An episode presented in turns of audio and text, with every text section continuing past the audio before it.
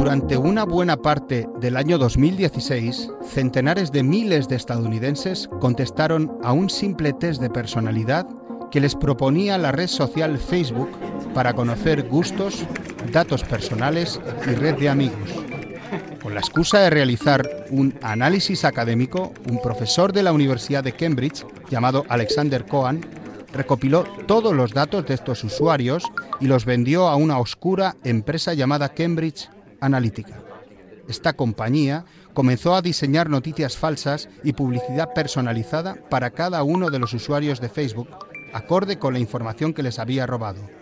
Si un usuario era aficionado a la caza, se le hacía llegar una noticia en la que se aseguraba que Hillary Clinton prohibiría su hobby, mientras que Donald Trump lo protegería.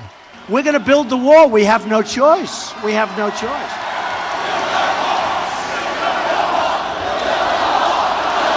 Build that wall. Build that wall. Build that wall.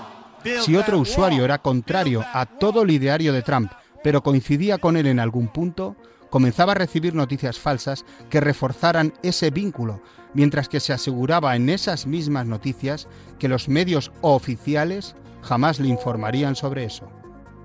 Lo que provocó que millones de personas comenzaran a alejarse de los periódicos, radios y televisiones tradicionales, acusándolos de ocultar la verdad, y se refugiaran en la nebulosa galaxia de Steve Bannon, el jefe de estrategia de Donald Trump, a la vez la persona que contrató la campaña del actual presidente con Cambridge Analytica. Tantos datos llegaron a recopilar en esta red social que entre ellos estaban los del propio fundador y director Mark Zuckerberg. Was your data included in the data sold to the malicious third parties? Your personal data? Yes. It was. Uh, have users of Facebook who were caught up in the Cambridge Analytica uh, debacle been notified? Yes, we are starting to notify people this week. We started Monday, I believe. No sabemos si cuatro años más tarde la falta de vigilancia y la ausencia de una protección de datos en estas redes sociales masivas provocarán otra victoria electoral como la protagonizada por Trump en 2016. Pero sí sabemos que pueden ser unos comicios muy igualados y que la victoria o la derrota dependerá de una serie de claves que pueden decantar la balanza.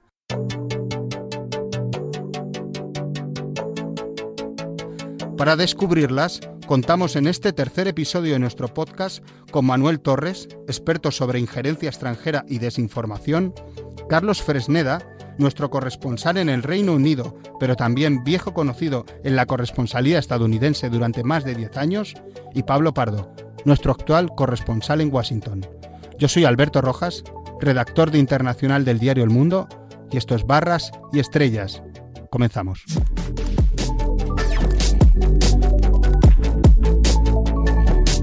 Voy a llamar antes de nada al experto Manuel Torres, que ya nos espera. Hola Manuel, ¿cómo estás? Muy bien, gracias. ¿Crees que la injerencia extranjera y la desinformación serán tan tangibles como lo fueron en las elecciones de 2016? Bueno, pues la desinformación sin duda ejercerá otro papel en, en estas elecciones aunque posiblemente no sea tan explícito y visible porque la sociedad americana en este caso pues no, va a ser eh, cogida por sorpresa como hace cuatro años y se han desarrollado algunas medidas de prevención que, que hace que este tipo de injerencias pues tengan que ser bastante más sutiles. Cuando hablamos de injerencia extranjera en las elecciones de Estados Unidos, ¿en qué países estamos pensando? O sea, ¿qué, qué, países pueden estar detrás de, de, de esta historia? Principalmente Rusia, que, fue la gran protagonista de esa injerencia de las últimas elecciones, pero no únicamente este país. De hecho, el éxito que cosechó a la hora de influenciar el proceso político ha llevado a que otros actores eh, identifiquen una oportunidad o una herramienta útil y de bajo coste político para, para intentar también incidir en el proceso político. Y entre ellos está Irán, de una manera bastante agresiva, pero también China, que hasta ahora no tenía un excesivo interés en ejercer la desinformación hacia Occidente, y que precisamente por, haberse visto perjudicada por la administración Trump y por la crisis reputacional que supone el coronavirus, pues se encuentra también en la desinformación una posible estrategia para mejorar su, su posición. Manuel, ¿y qué objetivo persiguen? Imagino que la desestabilización, ¿no? Eso es, es decir, la, desinformación no es tanto una cuestión de inclinar la balanza política a favor de uno u otro candidato, sino sobre todo es erosionar la confianza social que hace viable la democracia y en última instancia pues permite que, el sistema institucional funcione. Si Estados Unidos está ensimismado en sus propios problemas y en conflicto interno, pues realmente desvía su atención hacia otros puntos donde estos países que ejercen la injerencia pues tienen interés en tener el camino abierto sin ningún tipo de intromisión por parte de los Estados Unidos. Por lo tanto, cuanto más problemas en Estados Unidos, mejor para los manipuladores. ¿Cómo se hace esto? Pues básicamente eh, apoyando aquellos contenidos que, se fundamentan en una fractura que ya existe en la sociedad. La desinformación no es tanto una cuestión de eh, cambiar completamente la percepción de la realidad de quien la recibe, puesto que eso es muy complicado y difícil de conseguir, sino sobre todo acrecentar esos sesgos, esos prejuicios que en última instancia pues producen eh, conflicto, producen polarización y, tienen un enorme impacto en el sistema político. Por lo tanto, eh, tanto Rusia o China o Irán no crean tanto un contenido novedoso, sino lo que hacen es amplificar el que ya existe en el seno de esta sociedad y que en estas últimas elecciones eh, los principales actores de desinformación paradójicamente han sido los propios ciudadanos estadounidenses. ¿Están preparados los sistemas electorales de los países occidentales para resistir este tipo de ataques o manipulaciones, como se han producido en Estados Unidos, según nos estás contando, o incluso como se produjeron durante el referéndum del Brexit? Sin duda no, porque la mayor parte de estas legislaciones eh, proceden de, un entorno tecnológico radicalmente distinto y donde este tipo de manipulaciones ni siquiera se contemplaban como una posibilidad. Por lo tanto, eh, algunos de estos sistemas tienen el problema de no tener las herramientas adecuadas para tratar de inmunizarse frente a ese tipo de, de procesos.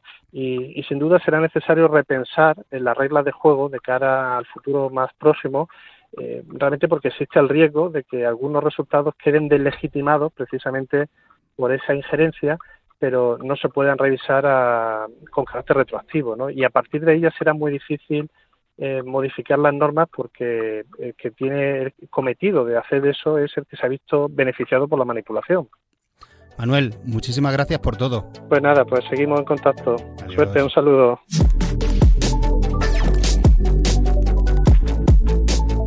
Nos vamos ahora a Nueva York, a la ciudad en la que Carlos Fresneda fue corresponsal durante más de 10 años y a la que acaba de volver.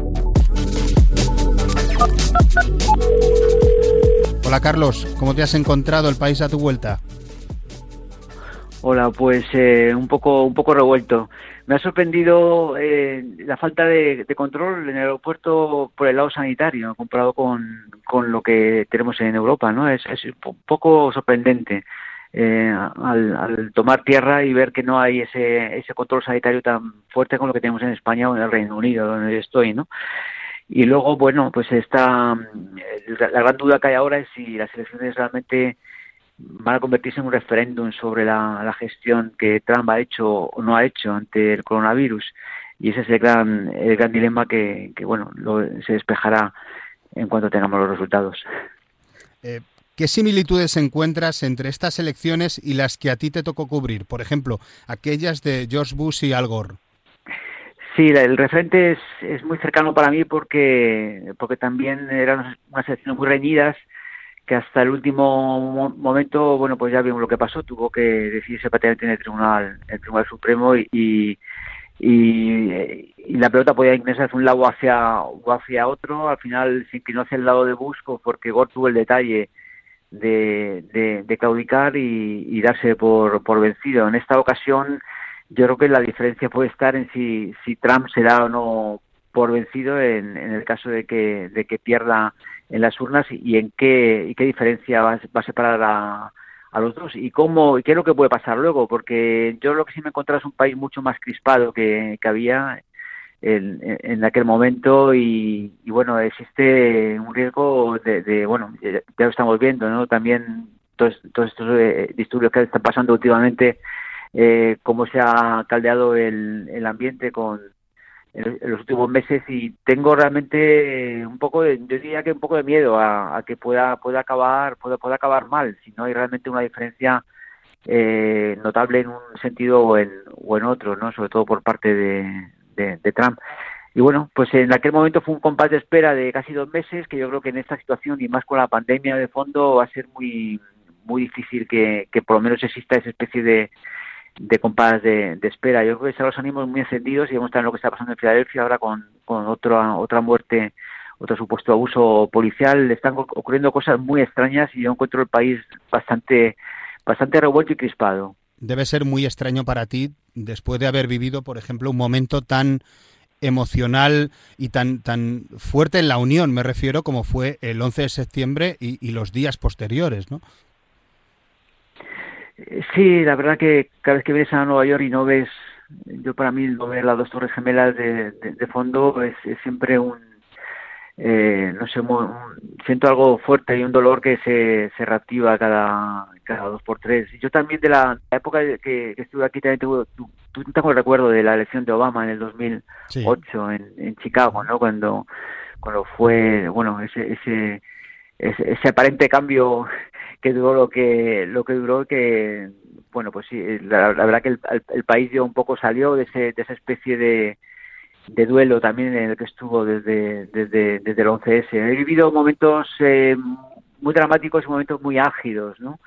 Y, este es un momento muy, muy, muy cierto. Yo vengo con, tengo con cierta, con cierta inquietud y cierto, y cierto miedo. Y espero que al final se imponga un poco la sensatez por un lado o por otro y, y que, bueno que todo el agua vuelva a su cauce pero la, la pandemia como estamos viendo también en España ha crispado mucho el ambiente político y aquí está llegando a niveles muy preocupantes.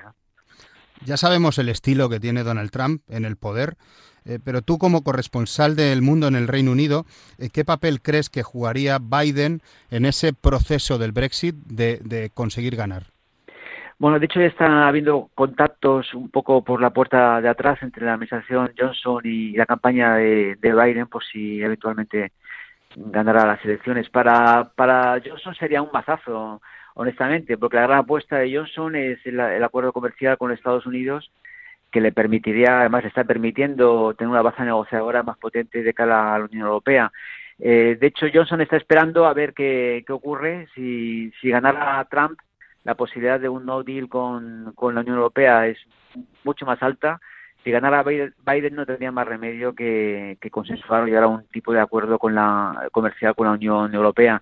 Biden también ha sido muy crítico con la administración Johnson por, con el tema del Brexit, sobre todo por lo que afecta a Irlanda del Norte. Biden tiene raíces irlandesas, no lo olvidemos, y él cualquier acuerdo que ponga a poner en, peligro el proceso de paz en Irlanda del Norte va a estar va a ser muy exigente en ese sentido. Y yo creo que que, que, que realmente Johnson saldría perdiendo bastante si sale elegido finalmente Biden. Eres un periodista muy especializado en términos, eh, en, cambio climático, y me gustaría preguntarte, en, en, cuestiones climáticas, ¿cuál sería la consecuencia de la victoria de Biden? Hombre, yo creo que sería un, un, gran cambio. Es, eh, volvería Estados Unidos al, al, Acuerdo de París y en ese caso yo creo el 2016, eh, perdón, el 2021 sería el, el, momento del, del paso adelante si, si la pandemia remite de alguna manera aquí a finales del próximo del próximo año. Yo creo que, la elección de Biden en ese sentido sería un gran cambio a nivel a nivel internacional. Si ganara Trump volveríamos a estar en, donde estamos ahora mismo con, con un, país prácticamente demarcándose del resto del mundo. En ese sentido, Johnson por lo menos ha dado el paso adelante y está empeñado en convertir la, la COP26 de Glasgow en el 2021 como una de sus grandes bazas. Y en ese sentido también hay una distancia notable con, con Trump. Johnson no, no es un negacionista del clima y de hecho está, está, dando, está impulsando medidas ambientales que no tienen nada que ver con la, con la administración Trump. Pero yo creo que, la victoria de, Trump, de Biden en, ese, en este caso sería un, un gran cambio a nivel a nivel global y que tiene un impulso ya que podría prolongarse durante toda la, la década, es una década muy decisiva en la que la acción global ante el cambio climático no se puede aplazar. Entonces, eh, yo creo que la victoria de Biden en ese sentido cambiaría mucho la escena internacional. Carlos, muchísimas gracias. Gracias a vosotros. Que vaya muy bien la cobertura. Vale, venga, hasta, hasta pronto. Adiós. Bueno, y ahora vamos a coger un tren desde la estación central de Nueva York hasta el centro de Washington, donde ya nos espera Pablo Pardo y sus claves electorales.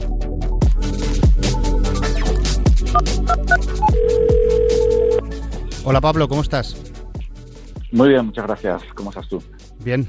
Quería que le pusiéramos el, termómetro a la situación demoscópica de Estados Unidos. ¿Crees que ha cambiado en los últimos días?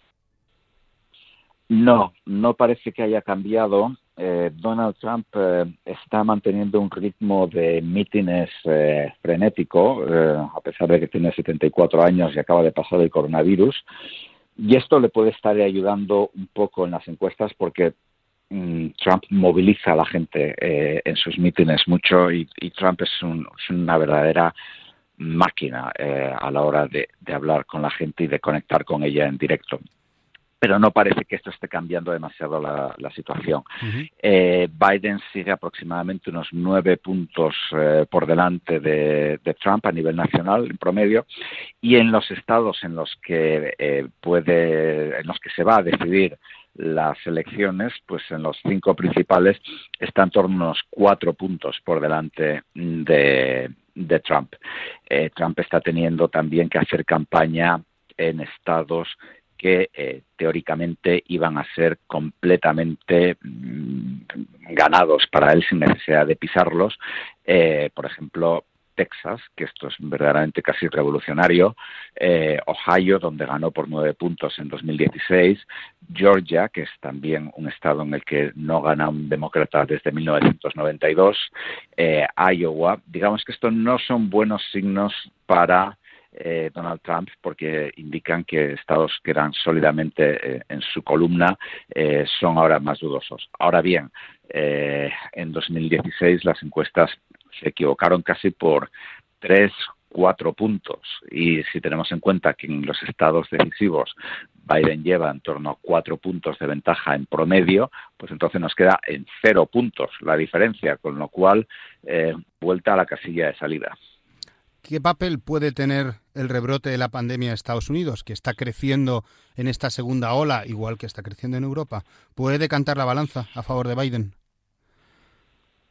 La pandemia ha jugado un papel muy importante en los meses previos. Digamos que si hay un cambio en la Casa Blanca es por el coronavirus. Casi podemos decir que el coronavirus es verdaderamente el mayor enemigo político de Donald Trump, porque ha erosionado mucho su apoyo, sobre todo entre las personas de más edad, que eran un, grupo eh, firmemente pro-Trump. Ahora también lo siguen siendo, pero menos. Las, personas de más edad, lógicamente, son mucho más vulnerables al, COVID. Y también ha erosionado su apoyo, digamos, entre eh, las mujeres eh, de, clase media el rebrote en estas últimas eh, dos, tres semanas no parece que, esté influyendo demasiado, entre otras cosas porque Estados Unidos tiene una tolerancia mucho mayor que España y que Europa a las muertes por COVID. Hay que tener en cuenta que en Estados Unidos, eh, en primer lugar, no tenemos una cifra oficial de muertos porque no hay un sistema sanitario unificado. Nos tenemos que fiar de, diferentes organizaciones privadas que lo hacen. Em, pero si tomamos la, más común, que es la Universidad Johns Hopkins, eh, resulta que Estados Unidos es, después de Bélgica y de España, el país eh, industrializado donde ha habido más muertes en relación a la población. Y sin embargo, eh, y con contadas excepciones, como el caso de Nueva York, no está habiendo, digamos, eh, cierres de ciudades, cierres de estados, etcétera. Ahora mismo, de hecho, la pandemia está golpeando mucho en estados eh, republicanos, el, foco es en, esos estados, y esos estados siguen sin cerrar. Con lo cual, yo creo que el impacto mm, del COVID eh, ya llega de antes eh, y no creo que en estas últimas dos, tres semanas vaya a cambiar mucho eh, la intención de, voto. No lo están reflejando las encuestas, eso sin, sin lugar a dudas, pero sí está transmitiendo una sensación de incompetencia por parte de la Administración Federal. Pero fíjate, tú mismo me estás diciendo que hay una pérdida de votos probablemente de gente mayor, también hay una pérdida de votos femeninos y, mm, por supuesto, hay una pérdida de votos del voto negro. O sea, al final es una hemorragia difícil de parar. Ninguno de los tres sectores probablemente sean, mm, o, sean pro-Trump al 100%, pero claro, digamos que están perdiendo eh, eh, voto un poco de todos sitios. Sí, efectivamente. Eh, esta, es, eh, es la gran cuestión, o digamos, eh, por eso yo creo que, en 2020 se puede aplicar un poco la, la misma línea de argumento que en 2016. Es decir, el favorito es el demócrata, pero no podemos descartar una victoria de Donald Trump. en esta ocasión el favorito es el demócrata por más ventaja que, eh, que Hillary, eh, Clinton tiene más ventaja, perdón, Clinton, eh, Biden tiene más ventaja que la que tenía Hillary Clinton, los demócratas están más movilizados, digamos que les une el miedo a Donald Trump para vencer sus divisiones internas, pero bueno, mm, tenemos también, lógicamente es imposible no proyectar el pasado en el presente. 2016 fue un año de una gigantesca sorpresa. Eh, fue un año de una gigantesca sorpresa también porque Trump logró una carambola increíble, que es que ganó en todos los estados decisivos. Eh, es decir, en todos ellos iba por detrás en las encuestas y en todos ellos ganó. Entonces, bueno, la gran cuestión es, ¿puede volver a repetirse esto? Eh, pues bueno, mm, por eso estamos, digamos, siendo todos extraordinariamente cautos aunque yo tengo que decir, eh, al menos en, defensa de nuestro periódico, que en 2016 el mundo nunca dio a Hillary Clinton como vencedora en los días previos, siempre recordábamos que estaban dentro del margen de error en las encuestas. En esta ocasión, por ejemplo, los expertos en encuestas dicen que no, que Biden no está dentro del margen de error en las encuestas, que Biden ganaría las elecciones. Pero hasta el día 4 o el día 5 o cuando se acaben de contar los votos, que en Carolina del Norte, que es un estado clave, no se acaban de contar hasta el día 12 de noviembre, atención, no vamos a saber eh, quién, quién va a ser el presidente. ¿Esperas una campaña de desinformación extranjera y de injerencia, por tanto, como la que vivimos en 2016 a favor de Trump? ¿O crees que el sistema ya se ha vacunado de alguna manera contra esto? Yo creo que sigue habiendo desinformación y sigue habiendo desinformación extranjera. Eh, la cuestión es determinar el alcance. Recordemos que en 2016 toda eh, todas las noticias sobre desinformación extranjera llegaron fundamentalmente después de las elecciones, con lo cual también existe la duda de si en parte se debieron a un intento de los demócratas de racionalizar lo que ellos veían como una victoria absoluta y que se acabó transformando en una derrota. Eh, pero sí es cierto que, eh, por su propia naturaleza, las redes sociales son abiertas, eh, cualquiera puede entrar en ellas y en los últimos días tanto Facebook como Twitter han cerrado mm, cientos o miles de cuentas.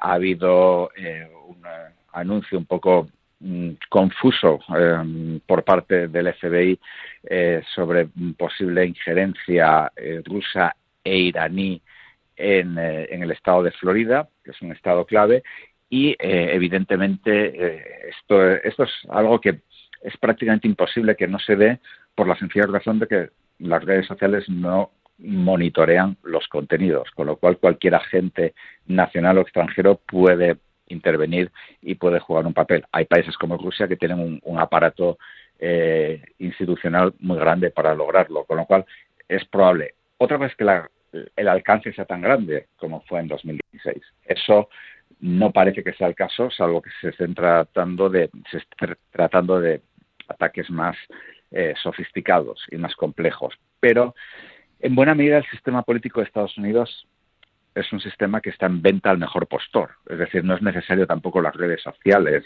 Eh, tú en Estados Unidos puedes donar a lo que se llaman los comités de acción política, que son organizaciones que no defienden un candidato, pero defienden un programa. Y evidentemente el programa coordina con el programa del candidato. Tú puedes donar a estas organizaciones todo el dinero que quieras y lo puedes donar sin además eh, dar tu nombre, con lo cual puede ser ruso, saudí o de donde sea y puedes donar el dinero. Incluso con la prudencia de vida, y yo te tengo por una persona prudente, si tuvieras hoy que jugarte todo tu dinero por la victoria a un candidato, ¿a quién elegirías? Wow. Pues eh, te diría que después de advertir a la audiencia que yo mm, pensaba que Obama nunca iba a ser presidente, eh, aunque luego sí pensé que Trump podía ser presidente, yo diría que eh, Biden. Pablo, muchísimas gracias. pero esta es una pregunta venenosa, Alberto, que nunca te perdonaré. Muchas gracias por, por mojarte en este caso. ¿eh? Nos escuchamos. Nos escuchamos después de las elecciones, ¿vale? Perfecto, un abrazo. Muchísimas gracias, adiós. Bueno, esto es todo por ahora. Este martes por la noche, madrugada en España, comenzaremos a saber el nombre del ganador de estas elecciones. Nosotros volveremos con el análisis de esta victoria y las consecuencias que tendrá para Estados Unidos y para el resto del planeta que revalide Trump o que gane Biden. Esto ha sido Barras y Estrellas. Muchas gracias. I will always put America first. First. Will you shut up, man? United States. United States. I'm not going to answer the question Why because you answer that because question? the question is, will you shut up, man? Listen, who is on your list? You folks at home, how many of you got up this morning and had an empty chair at the kitchen